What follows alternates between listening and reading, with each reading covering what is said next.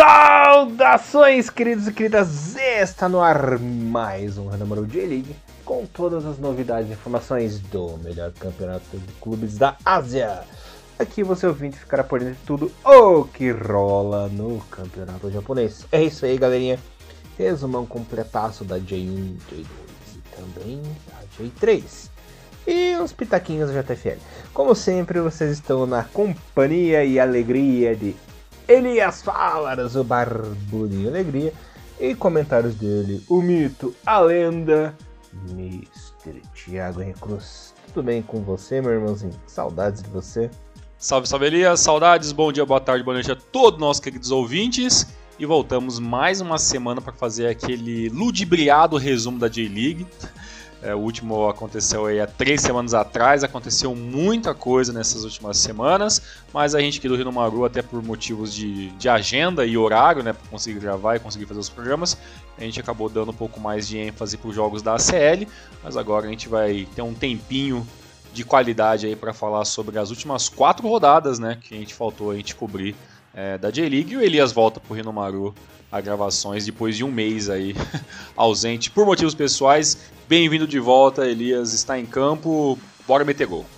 É, eu já tô igual o Michael Owen, né, Tiagão? Tava no DM, saí do DM, já voltei pro DM de novo. Né? Mas, Mas sempre titular, sempre, sempre, titular. Sempre titular, né? Quando sempre tem a oportunidade de jogar, só titular.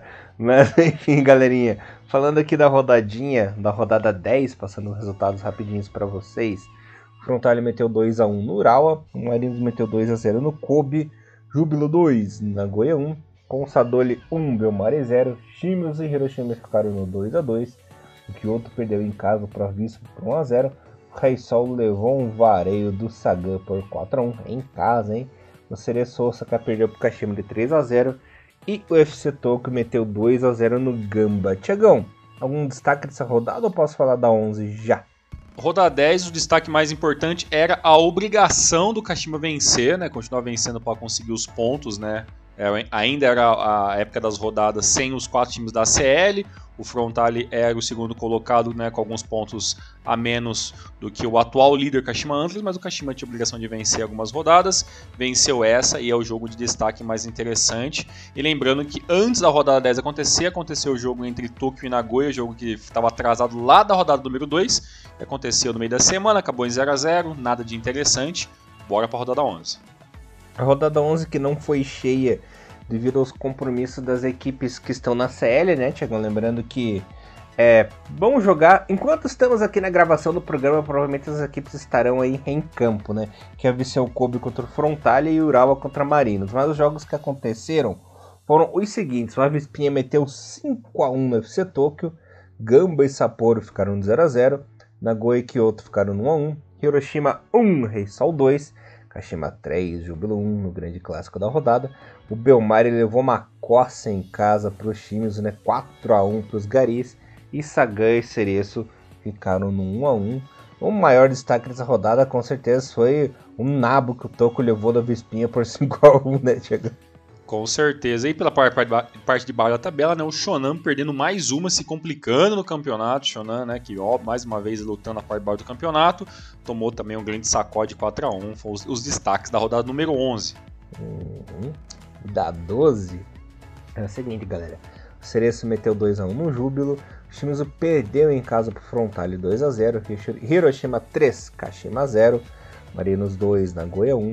Consadole 1, Kyoto 0, Avispinha Belmare ficaram no 0 a 0, Gamba 2, Kobe 0, Tokyo 0, Saga 1, Rei Sol 0, Ural a 0. Incrível essa inconstância deve ser Tokyo, né?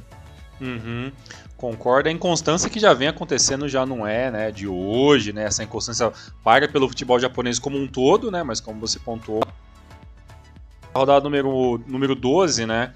Ela teve ainda o destaque de ser já a segunda rodada com o maior número de cartões vermelhos, né, de 2022, que foram três, né, teve ali a expulsão no jogo do Kobe, para a equipe do Kobe, é, expulsa, expulsão no jogo do, da equipe do Shonan Belmare, né, com, para a equipe do Shonan, e a equipe do Cereço, ali mesmo vencendo o Júbilo, é, teve um jogador expulso. Não é a rodada com o maior número de expulsão da, da temporada, né, a rodada que teve mais expulsões foi lá a rodada número 2, né, com cinco expulsões na, naquela, é, naquela, na, naquela rodada em si, mas já é a segunda rodada aí com mais equipes é, que acabaram com jogadores expulsos. Uma rodada interessante, é a primeira rodada depois de mais de um mês né, que as, as equipes da, da, que estavam jogando a série voltam em campo, agora voltamos a ter é, os jogos, as rodadas completas, né, e tudo que a equipe do Kashima conseguiu é, abastecer né, de, de gordura e pontuação a mais para a equipe do Frontale meio que caiu um pouquinho, né?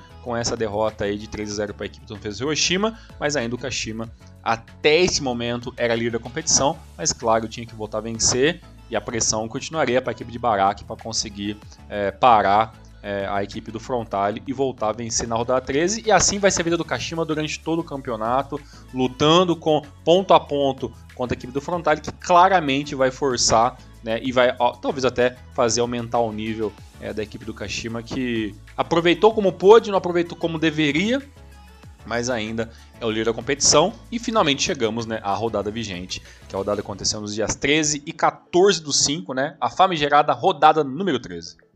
Rodada 13, começando muito bem com um jogo de destaque aqui que eu quero falar para vocês, que é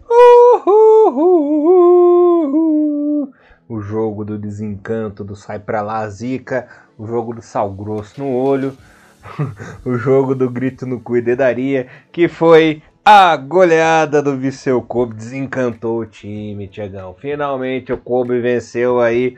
Será que finalmente vai espantar essa zica que vem aí na região de Ryogo ali, esse fantasma que vem assombrando a equipe do Kobe?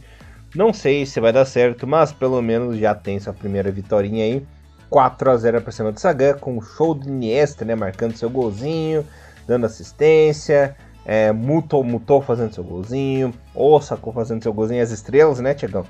E o intruso para lá de Sapeca, que também é bom jogador, o Yuruki fazendo seu golzinho também, 4 a 0 do Kobe, jogou bem, jogou para convencer não deu chances, não deu espaços aí para a equipe adversária, né, Tiagão? Sagan não fez nada o jogo inteiro, até tentou alguma coisinha, mas foi suprimido e foi massacrado pelo Kobe.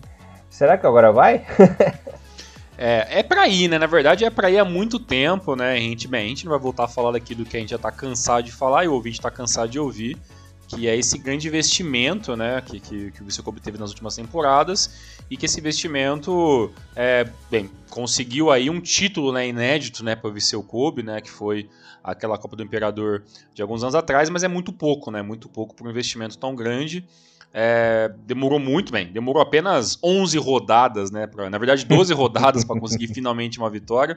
É, é, bem, eu não preciso nem falar que, que este resultado é, é pífio, né? E, e, e se a Rakuten tiver o, o, o, mínimo de, de dó do dinheiro que está gastando, essa parceria tem data para terminar. Né? Então é, a, a, equipe do Viseu Kobe faz a sua obrigação na CL, que foi para uma, uma, um grupo capenga com uma equipe a menos, fez lá seu show, fez lá seus 5, seus cinco, seis contra as equipes é, de Hong Kong e tudo mais, e agora volta a, a J-League é, tendo essa obrigação sim de mostrar o bom futebol que ainda não, não apresentou em 2022. Conseguiu essa vitória em cima do Saganto Sul, né? Que joga num sistema tático muito confuso. Elias, é, voltamos à era, né? Do, dos três zagueiros no futebol mundial, né? É o, é o que vem falando sempre. E agora, três zagueiros, três zagueiros. A J-League sempre teve equipes que se jogaram, né? Nunca deixaram de jogar com o esquema de três zagueiros. O Saganto Sul é uma que vive indo e voltando. Mas é um sistema muito confuso, né? Tanto que teve o. É, um, se não me engano, foi o segundo gol, que foi ali. iniciou de uma, de uma besteira né, do, do, dos zagueiros ali, acabou saindo. O toque, é, o toque pro volante ali, é, pro. É, pro Fukuta é, e ele acabou se estrambelhando, pegando a bola, 3 contra 3, e aí acabou sendo o segundo gol, e depois disso os gols do, é, do Vice-Cup foram saindo e o Sagano conseguiu em nenhum momento é, se organizar taticamente. Né? Então é um sistema de zagueiro muito do confuso, né, que eu não consigo entender. É, são três zagueiros abertos, e aí às vezes é um 4-5-1, entendeu? Então é muito, muito confuso. E um detalhe bem legal foi o último gol Além do gol do Muto, que é muito legal ver ele voltar a marcar gols, espero que seja uma constância. É, é o Ossa, né, que, come, que começou no banco, entrou no segundo tempo, e ele, quando ele recebe a bola, ele dá uma atrasadinha na finalização, né, a atrasadinha que mata o goleiro ali, né, dando toque realmente na saída do goleiro. É um gol muito bonito. No primeiro, no primeiro tempo teve um lance bem interessante pro gol do Iniesta, que foi todo o trabalho do Gotoku Sakai, né, que apesar dos mais de 30 anos, ainda é, mostra como um J-League é muito bom, né? E, bem, praticamente o Kobe fez o que quis né, nessa bagunçada zaga do Saganto Sul, que ainda, apesar de estar muito bem classificado na tabela, né, apesar de fazer muito com pouco, esse jogo deixou muito a desejar, né, a equipe do, é, do Saganto Sul realmente muito, muito perdida e espero que esses três zagueiros é, que está na moda é, acaba caindo em desuso muito rápido, né? Porque senão a gente vai voltar a ter equipes como o Sagatosu na parte da tabela, porque realmente três zagueiros e Sagan, não sei se esse casamento tem, tem vida muito longa, não. E pela questão do Viseu Kobe, vamos ver se agora vai, né, Elias? Tem muita coisa para remar, é, a equipe que já tomou que foi protagonistas aí de, de alguns passeios negativos, né? Tomando de três da equipe é, do é, se me engano, foi 3 a 1 ou 3 a 0 para a equipe é, do Kyoto. Tomou também uma mini goleadinha também para a equipe do FC Tokyo. Então, teve ali alguns momentos de muita, muita barbárie na defesa ali da equipe do, do, do Viseu Kobe e espero que tenha aprendido. Mas ainda, para sair dessa incômoda zona de rebaixamento, vai ter que remar muito, mas muito mesmo. Belo trocadilho com o remar do Viseu Kobe.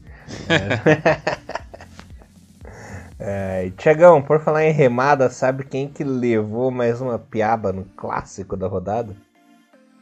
Em um dos clássicos ali da região de Kanagawa, o Belmari levou um sacode do Marinos em casa, rapaz. 4 a 1 com direito a gol de Mizunuma, do Koik, do Anderson Lopes. Até o teu parça, Léo Ceará, deixou o dele ali, cara.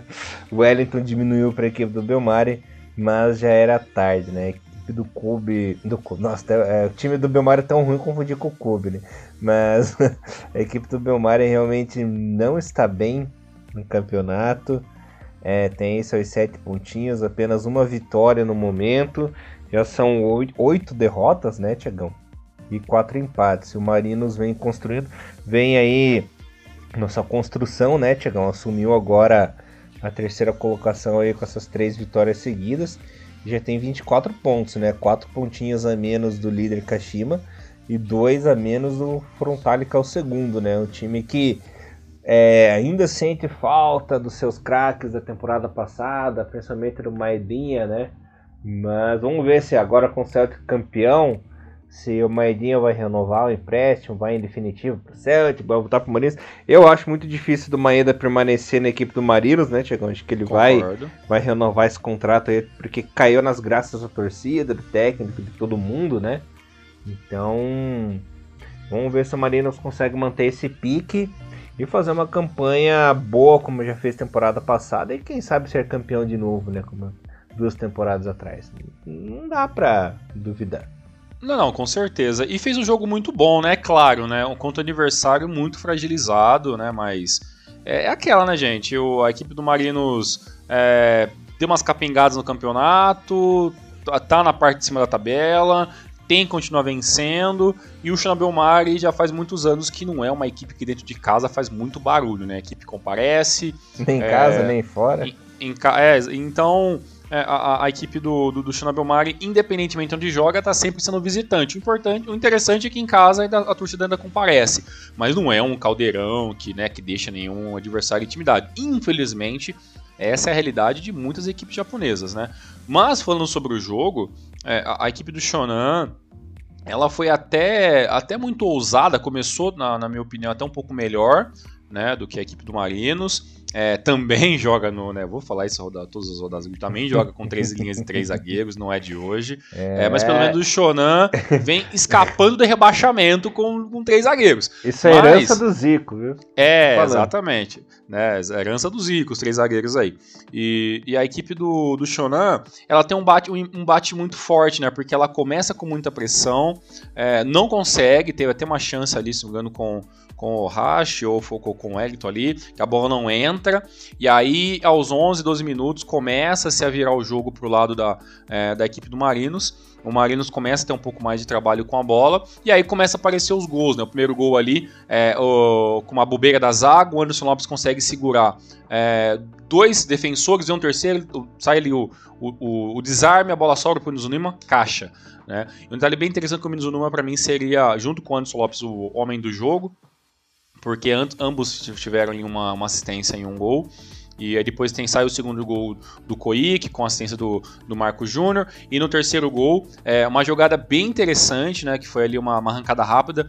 É, para mim, é, a, a, equipe do Marinos é, é, uma equipe muito coletiva, mas tem um nome que sempre salta aos olhos positivamente, que é o Nakagawa, né? A velocidade, é, o cara vem carregando a bola, consegue dar o passe lá pro outro lado pro Mizunuma, né? No, no, no campo futuro, e o Mizunuma vai lá e deixa o Anderson é, Lopes na cara com um toque tanto que na hora da comemoração do brasileiro ele aponta para o Mizunuma, e foi uma jogada bem interessante, depois, né, aí depois tem o quarto gol, e praticamente é, a, a, equipe do, do Xana consegue apenas diminuir lá nos 83 minutos, né, com o Wellington, é, na cabeçada, mas era muito pouco, e o jogo acabou ali com a saída ridícula do goleiro, que eu não sei porque o goleiro estava adiantado, a bola veio espirrada, o goleiro tentou dar uma cabeçada, sem força, sobrou para o Léo Ceará, que fez o gol e saiu meio reclamando de dor, mas o importante foi o gol, fim de jogo, 4 a 1 é, uma coisa que eu tava vendo, Elias, que o, o, o Kota Mizunuma, né, que é um jogador que eu gosto bastante, por mais que ele é apenas um J-Leaguer, 32 anos e tudo mais,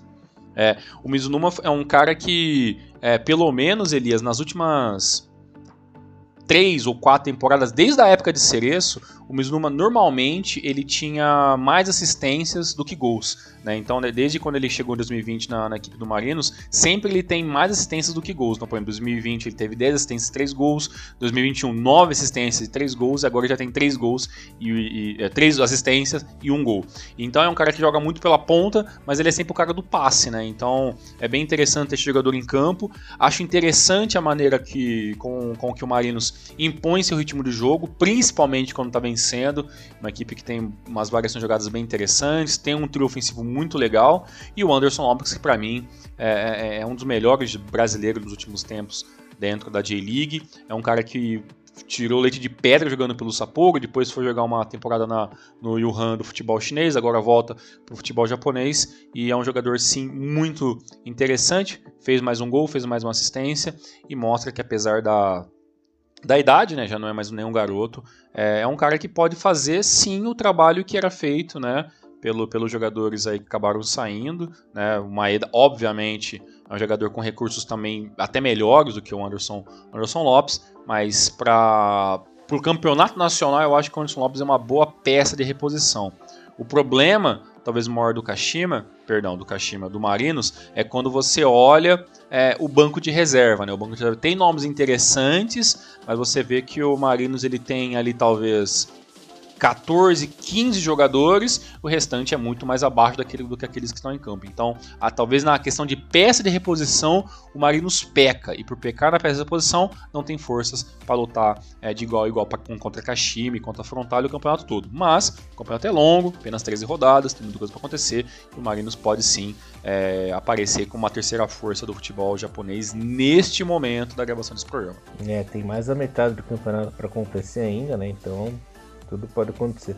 Você comentou do, do Mizunuma, né? O Mizunuma é um jogador que eu gosto desde a primeira passagem dele do Marinos, né? Ele que é, que é cria do Marinos, começou a carreira lá, desde a da base e tudo mais, né? Eu lembro que eu tava indo bem no time, ele do nada foi jogar no Totig uma época.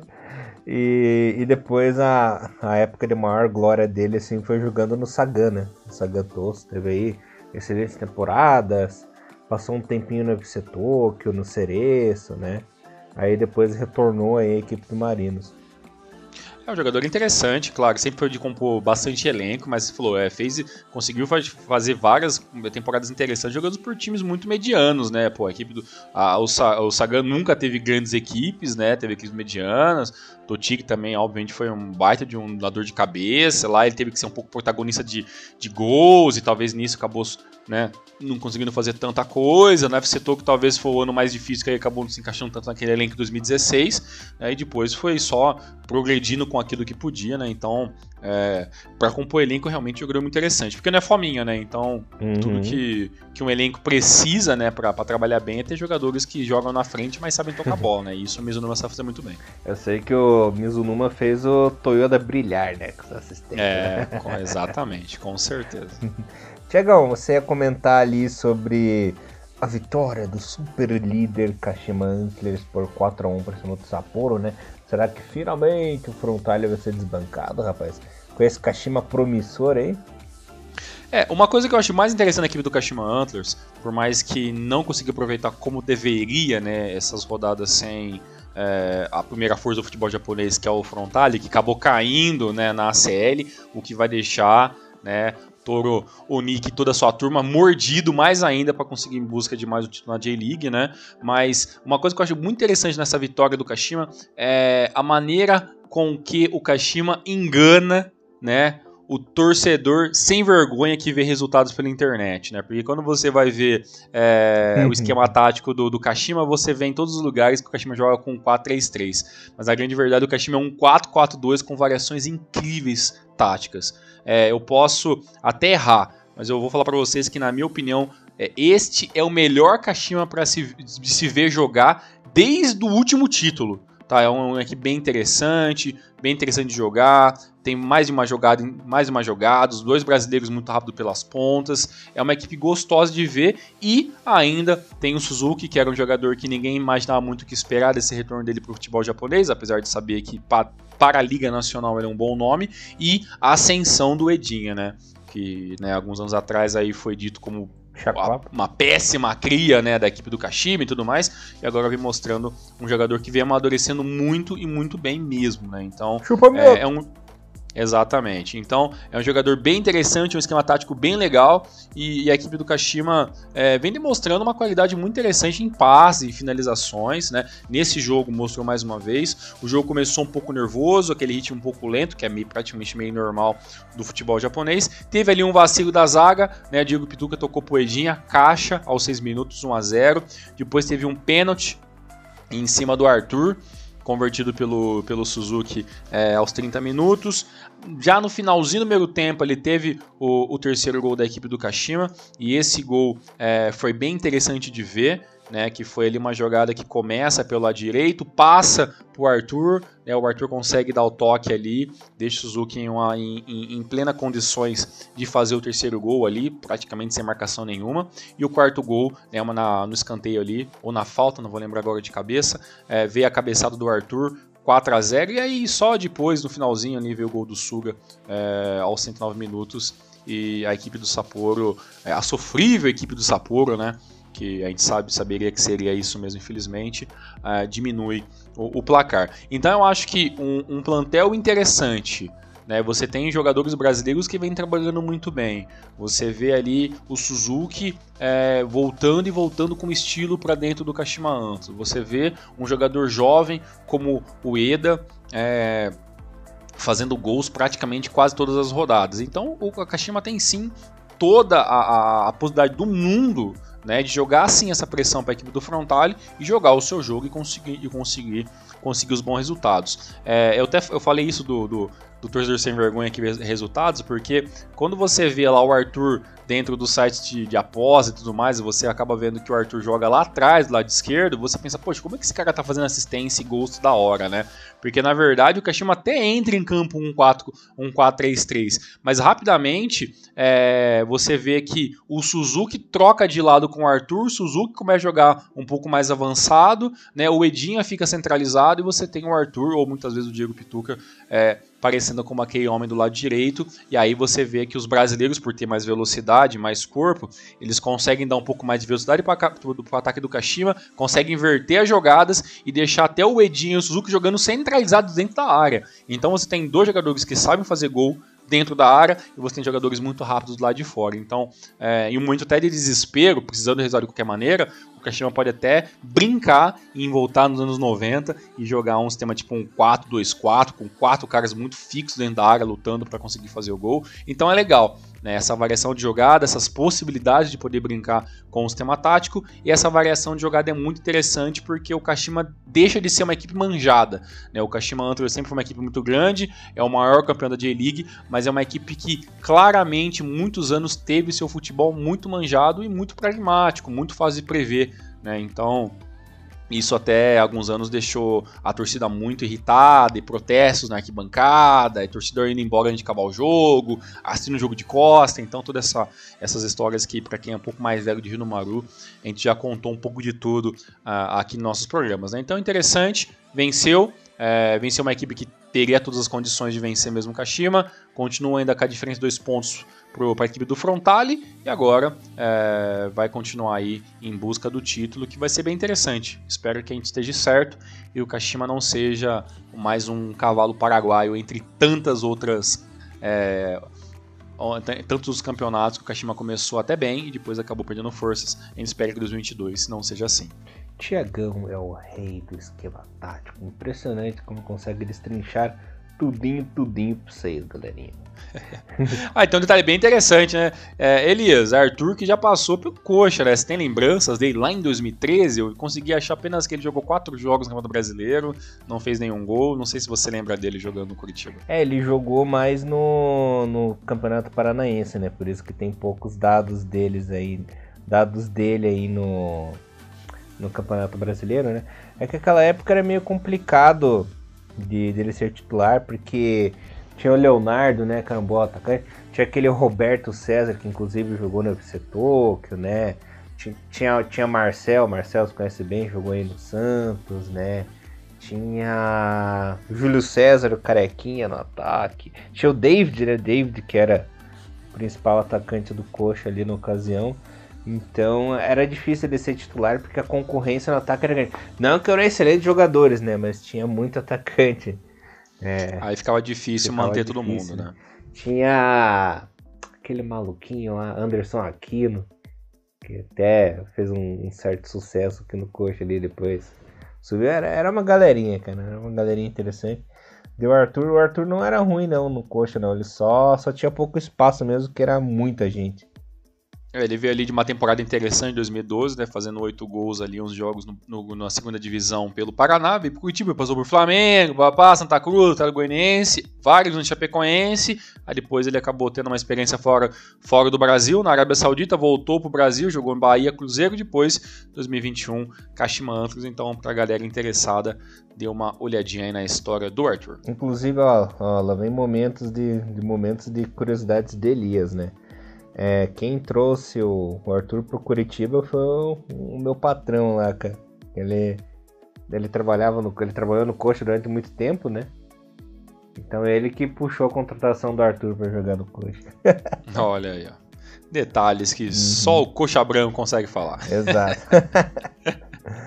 é, eu tava tentando lembrar se o Arthur tava, fazia parte daquele elenco, aquele saudoso elenco da Chapa de 2016, mas não, né? Ele chegou depois. Estava no Santa Cruz em 2016. Exatamente. Tiagão, hum. por falar em coisa saudosa, eu e o Ural, hein, Tiagão? O Ural ficou no 0x0 com o Hiroshima é. nessa rodada, no duelo filial contra a Matriz, né? Como é, como, como, como é, que foi esse jogo? pois é, o Urawa tem uma. Quem tá na saudade, Elias, é o torcedor que vai, que vai ver os jogos no Japão do Urawa Reds, né? Já é o quinto empate consecutivo da equipe do Urawa Reds, né? A equipe de Saitama. E dos últimos cinco empates, os últimos três jogos foram 0 a 0 né? A equipe não, não toma gol, mas também não faz gol. Claro, né? Dentro da, da ACL, a equipe também passou de fase, sobrou em alguns momentos e tudo mais. É, mas se você parar a pensar, Elisa, a equipe do Red se foi ao mercado, trouxe jogadores de fora, né? Trouxe ali o Schalke, trouxe ali na, na temporada passada, né? O Casper Junkler, trouxe agora lá o sueco, né? É, o Carrinson, então, é, então você vê que a equipe está trabalhando ali, né? Do, do Rodrigues, né, o, o treinador é, espanhol. E só que na, nesse, nesse percalço né, todo de temporada, a equipe do Real Reds ainda teve alguns problemas, né? O próprio Casper Junker, que veio para ser travante principal, teve uma lesãozinha ali no mês 3, ficou alguns jogos fora de casa, voltou, melhorou, foi utilizado em alguns jogos da CL, mas quando a equipe volta, é, já antes de ir para a CL, a equipe já estava numa, numa famosa empatite, né? Que, que quem, quem torce pro Corinthians vai lembrar muito desse termo alguns anos atrás, que é a equipe que empata muito e agora é, a equipe tem essa dificuldade. O jogo não foi tão mal e até teve um gol né, da equipe do Urawa lá numa uma falta batida no primeiro tempo, mas é, o VAR acabou dando o gol anulado ali, se não me engano foi do Mawatari é, que estava impedido. E, e, a equipe do São Francisco Hiroshima, que também é uma equipe também que a gente já vem falando nos últimos anos que esqueceu um pouco do bom futebol, né? A equipe do São Francisco Hiroshima vem meio que se arrastando e meio que se, com, meio que se é, solidificando como uma equipe de meio tabela, né? Que, que tá lá, mas não tá, luta pelo título, mas não luta, luta pelo rebaixamento, mas não luta. Então aquela equipe meio blasezona, infelizmente, a equipe roxa aí é, de Hiroshima. Mas pelo lado da equipe do Reds, precisava do, talvez da vitória até um pouco mais. É, até pelos bons resultados que teve na série, passar de fase e tudo mais, mas a grande verdade é que o esquema tático, por mais que seja bem interessante, um 4-5-1, é, com um jogador solitário na frente, começou pelo Schalke, depois entrou é, o Casper Junker no segundo tempo, teve ali uma chance ou outra, poderia sair com a vitória, mas a grande verdade é que o futebol do Real Reds está meio pragmático, né? a equipe está apostando muitas fichas e, e, talvez chegar em uma semifinal de, de Champions League depois de alguns anos. Venceu né, a competição é, alguns, algumas, algumas temporadas atrás. É, é uma equipe interessante, uma equipe que foi no mercado, mas vai ter que ter um pouco mais de paciência aí. É, o torcedor para ver resultados dentro da CL, né? Quando você vê a tabela da, da, equipe do Reds, você não fica muito feliz, né? Atualmente é o 16 colocado, né? É, neste momento estaria fazendo playoff, né, para não cair para a segunda divisão, mas é, eu acho que ainda não é um momento de desespero, né? Aqui o Reds tem toda, tem toda a possibilidade, ao meu ver, de conseguir sair disso, mas é no mínimo curioso, né? Uma equipe que foi tão ao mercado para trazer jogadores que jogam do meio campo para frente, né? A equipe não conseguir fazer gol nos últimos três jogos e conseguir uma vitória, né? A equipe do Reds não vence desde do mês 3, então já é um jejumzinho meio chato para os torcedores dos Reds. Cada vez que fala de Ural na série, eu lembro aquela treta lá com o time coreano. É, o time exatamente. inteiro saiu no braço. Foi até na final, né? Se eu não me engano. Foi, foi na final. Foi uhum. na final. Teve lá uma grande treta lá e tudo mais. Mas vamos ver, né? É, é, a, a equipe do Ural, eu acho uma coisa que eu acho interessante. É que a, a equipe do Reds ela, ela foi no mercado, mas ela foi muito nos mercados que, sinceramente, Elias, eu, eu, eu custo a, a duvidar que, que teve ali um, um, um projeto muito bem estabelecido, né? Porque você vai e, e pega né, o, o Schalker, né, o holandês, né, o Alex Schalker, que estava jogando ali, sabe, numa, é, numa equipe bem B, assim, do, do futebol da Suíça, você vai atrás do Casper Junkler, você vai atrás do Lar, né, do Carlson, então se você vai ali em algumas ligas, sabe, é, europeias, que, e equipes que não estão muito em destaque, e você consegue ver, opa, esse jogador aqui, ele se encaixa no meu time. Então eu não sei até que ponto, sabe, o Gaurelis tem a bala na agulha para enviar um bom olheiro, né, dá a entender, assim, que alguns, algumas, alguma dessas contratações foi um pouco no escuro, tá? Eu posso estar errado, porque por exemplo, o Alex Schalker, né? Ele em 2021 até o começo de 2022, ali a temporada 21/22, ele tem apenas 3 jogos em 20, 3 gols em 21 jogos. Então assim, é, não foi porque ele é um grande matador que ele veio pro Reds, entendeu? Então, é, e veio para ser titular. Né? Ele vem para fazer o que o Casper Junker não consegue por causa das lesões, ser o cara que tá lá para jogar todos os jogos. Né? O Casper Junker é um jogador um pouco mais goleador, mas já tem um histórico de lesão, né, que nos últimos anos já vem perdurando aí e deixa o jogador dinamarquês de, de 28 anos é, sempre sendo um jogador meio dúvida, né? E se você for ver os últimos anos do Casper Junker, nenhum assim é muito de, nossa, esse cara é o cara que vai matar completamente a concorrência. Não, é um jogador interessante, bom alto, mas é, é, é não é é, bem, se fosse matador, estaria, estaria com certeza em uma liga melhor, né, dentro, do, dentro da, das equipes que tá, né, não estaria no, FK, no FK Bodo, né, por exemplo. Então, é, eu gostaria muito de entender um dia como funciona o sistema de olheiros de, desse grande e-futebol 2022 chamado Real Reds. Você tira sarro, mas o Bodo eliminou o Celtic na Liga Europa, né? É. é então, né? É, não queria pisar nessa ferida aí, né? Mas temos que engolir essa, né? O Celtic, né? Beleza, campeão escocês e tal. Mas passa umas vergonha, né? É, não, passa umas vergonha que eu vou te falar, viu? É, fogo, viu? É, é, é, o coxa da Escócia, não adianta. é, é, é, quem sabe com os japoneses as coisas mudam um pouco, mas realmente, é, é historicamente, é difícil. Eles lembrando nossos queridos ouvintes que a gente está nesse processo novo do Rinomaru, que às vezes é pegar quatro jogos e trinchar mais, e vamos falar agora rapidamente do, dos resultados que aconteceram ainda na rodada 13 e vamos passar para dia 2. Isso aí, resultados e classificação. O Júbilo meteu 2x1 no Tóquio, o Nagoya ganhou 1x0 do Cerecinho, Kyoto e Shimizu ficaram 0 a 0 Frontale 2, Avispa 0 e Rei Sol 0, Gamba 1. A classificação do momento é a seguinte, galera. Kashimantas é o líder, super líder com 28 pontinhos, seguido em segundo por Frontale com 26 equipes que estariam na ACL automaticamente, né? O Marinos é o terceiro colocado com 24 pontos, estaria aí em playoff nesse momento. No playoff de rebaixamento está a equipe do Urawa com 12 pontinhos ali numa sequência incrível de empates. E na zona do rebaixamento com os mesmos 7 pontinhos Viseu Kobe e Belmari. O Kobe está na frente porque tem um saldo aí um pouco melhorzinho, né? Menos 9 contra menos 13 do Belmari. O artilheiro da competição é o nosso querido Peter Utaka do Kyoto, seguido do nosso querido Uedinha e depois Anderson Lopes, né? Lembrando que o Taka e o Edinha tem 8 gols e o Anderson Lopes tem 6. Tiagão, bora pra J2 agora, rapaz? Bora pra J2, o último detalhe, né? O Frontale venceu a Vispinha por 2 a 0 né? Põe pressãozinha de dois pontinhos, ainda mantém a diferença quase mínima. Quebra ali uma sequência bem legal, né? Da equipe do Avispa que não perdia há quatro jogos, né? Volta a perder a equipe do Avispa, né? E bem, agora Vamos ver o que acontece nesse final de semana. Tem jogo bem interessante ali, né? Kashima pega a equipe do Reds, né? E a equipe do, do Frontale pega o desesperado Vissel Cube. Então é um jogo que pode sim virar né, é, a, a, nossa, a nossa tabelinha já na próxima rodada. Pegando fogo, bicho! 15 rodada da J2 com os seguintes resultados. O Blobits venceu por 1x0. Como... Aliás, tem uma curiosidade pra falar, Tiagão. É, naquele futebol, né, o novo PES lá que você pode escolher os desafios, né, que tem o desafio dos times japoneses. E todo, e todo mundo pega a porcaria do Viseu Kobe, né? Você vê uma galera, só Kobe, Kobe, Kobe. é pelo, Pelo, é pelo, pelo overall, né? Por é, causa do Iniesta mas overall. Aí você não vai acreditar, cara. Um dia eu tava lá na, na roleta russa esperando o adversário. Aí do nada deu que eu ia enfrentar o Blauvitz, cara. Caraca, pegou um cara é... muito alternativo. Um cara do nada pegou o Blauvitz, cara. E depois um outro Caramba. maluco tava com os aspas.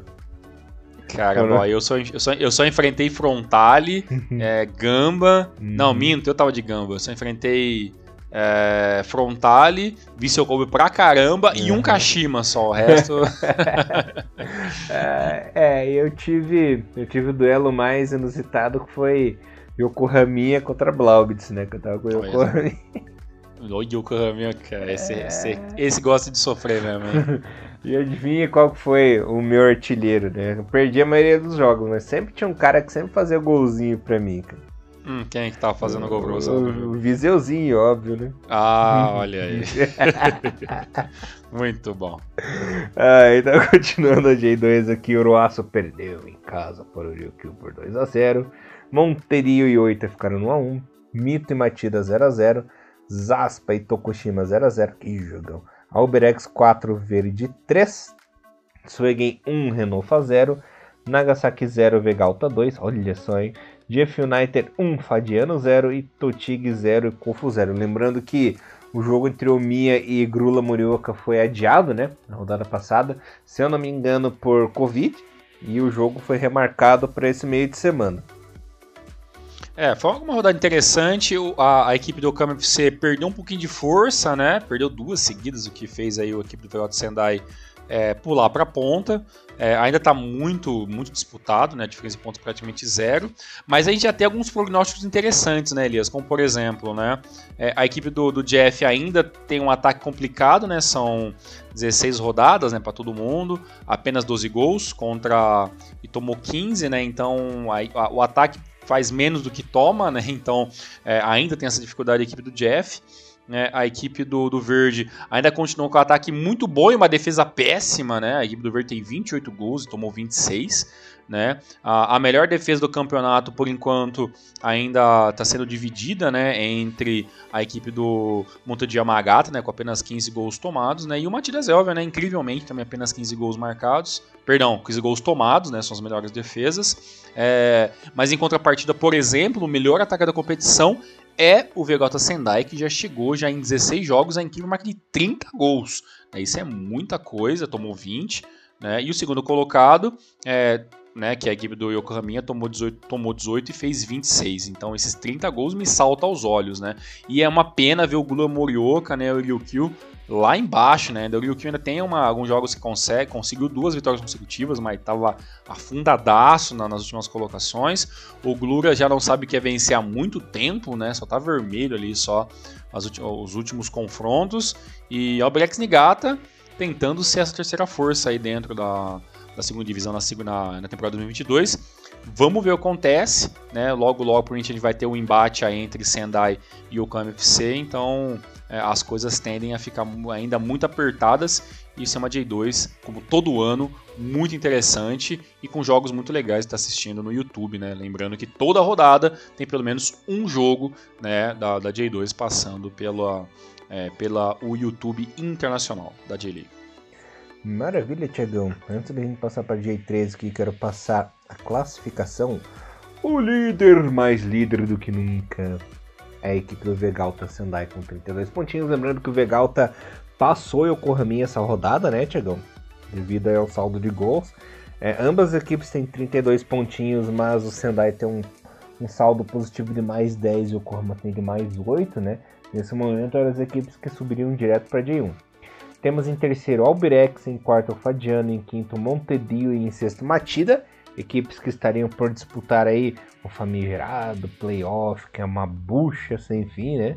E estariam rebaixados no momento a equipe do Ryukyu e a equipe do Grula Morioka, né? Lembrando que o Grula não sabe o que quer nem empatar já há um bom tempo, né? só vai perdendo, perdendo, perdendo vitória, então nem se fala. A artilharia no momento é do, do Ogawa, né? Nosso querido Ogawa do Yokohama FC. Olha só, hein? Nosso Keidirão aí mitando na J2 aí com seus oito golzinhos. Em segundo é o nosso o famoso Fujimoto Fake, né, Thiago? no Monte de Yamagato com sete gols, que vem sendo melhor que o original, né? É, o, bem, o original não dá pra pedir, não dá pra pedir mais nada, né? Já tá lá apenas de brinde, né? No, no Sagamihara. Tava dando uma olhadinha na tabela. Próxima rodada bem interessante da J2, né? A equipe do Verado Sendai vai jogar fora de casa contra o esquilinho do Elias, né? O esquilinho tá lá embaixo, né? Apesar que tá com duas vitórias e dois empates nas últimas cinco rodadas, né? Mas para você ver como o esquilinho estava afundado também na última, nas últimas colocações, porque mesmo pontuando aí é, oito pontos né, na, na, nas, últimas, nas últimas cinco rodadas, é, ainda está em vigésimo, né? Então você vê como as coisas tá, tá bem complicadas. E teremos um jogo bem interessante que é o Yokohama FC versus o Abrex Niigata, né? O segundo com o terceiro colocado. Se o Abrex vencer, vai fazer os mesmos 32 pontos que hoje tem é, Yokohama, o Yokohaminha, então vai colocar fogo de vez aí. É um prazer ver em quarto colocado a, a equipe do Fagiano Kayama, né? E o meu Oitinha, né? Bem, caiu para J2 e pelo jeito lá vai ficar, né? Faz uma temporada bem mais ou menos até então. A J2 que é esse campeonato maluco aí, grande pra caramba, muitos jogos, muito longe a maioria dos jogos.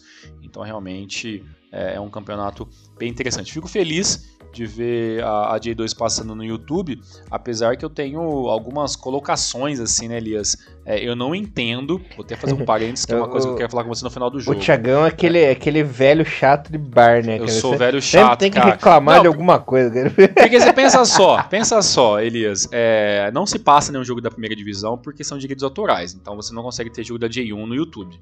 Beleza, a gente consegue entender isso por enquanto.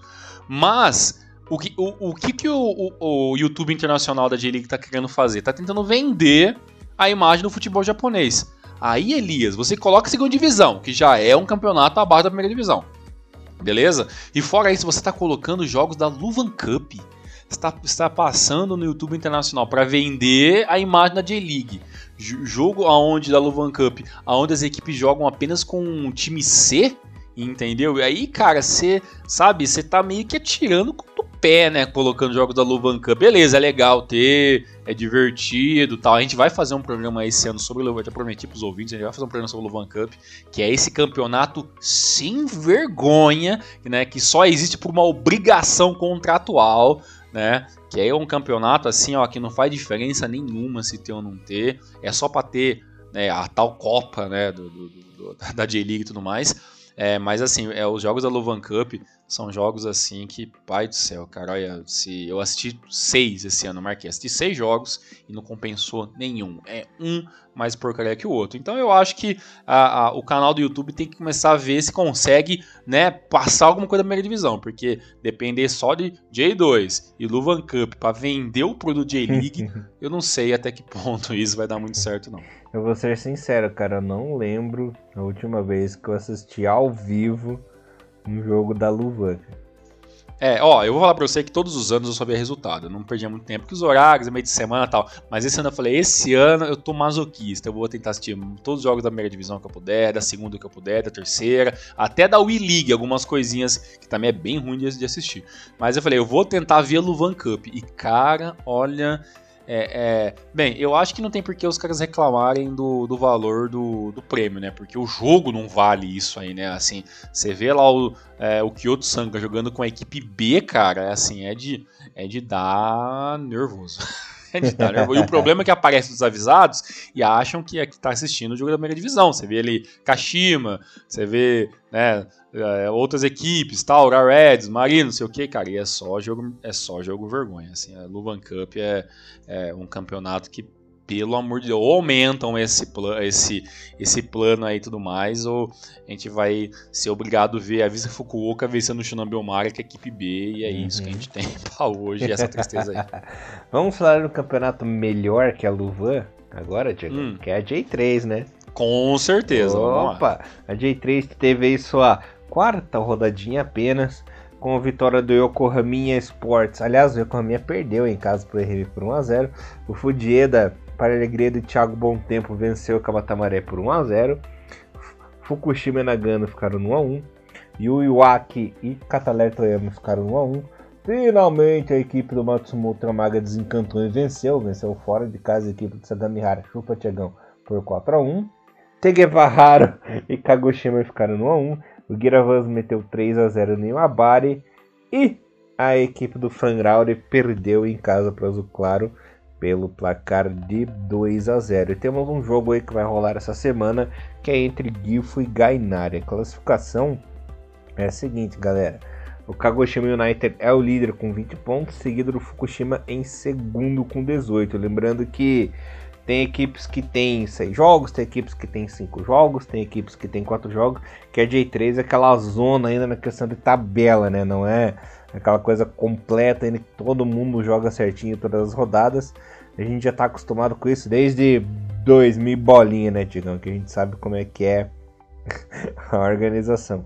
Lembrando que esse ano ainda não tem rebaixamento, então os últimos colocados que são Gainari e Totori com 4 pontos e Yokohama com um pontinho apenas estão livres de queda. E na nossa famosa JFL, Tiagão, o momento da classificação é o seguinte: nesse momento, o Maruyasu Okazaki é o líder com 19 pontos, sendo seguido aí é, de perto pelos Rondinhas, né? O Honda FC, o Honda FC está em segundo com 15 pontos e o Honda Lock em terceiro com 14. Lembrando que O Honda FC deu uma sapatada no Suzuki Point Getter essa rodada, né, Thiago? Meteu 4 a 1 fora de casa. Time cima, do Kazu. Pra cima do time dos Miuras, né? Dos Miuras. Dos Miuras. É verdade. Miura técnico, Miura de jogador. Exato. É, os outros jogos foram os seguintes: o Tokyo Musashi no United ganhou de 3 a 0 para o Criação Shinjuku. O Honda Lock meteu 2 a 0 no Maruyoshi Okazaki, né? Que é aí um dos seus principais concorrentes essa temporada. O Verespa meteu 1 a 0 no Kagura Shimane. Sony Sendai perdeu de 3 a 0 em casa para o Haimer Aomori. O Tiamo Hirakata meteu 4 a 1 no Biwako Shiga. no, duelo dos trocadilhos, né, Tiagão?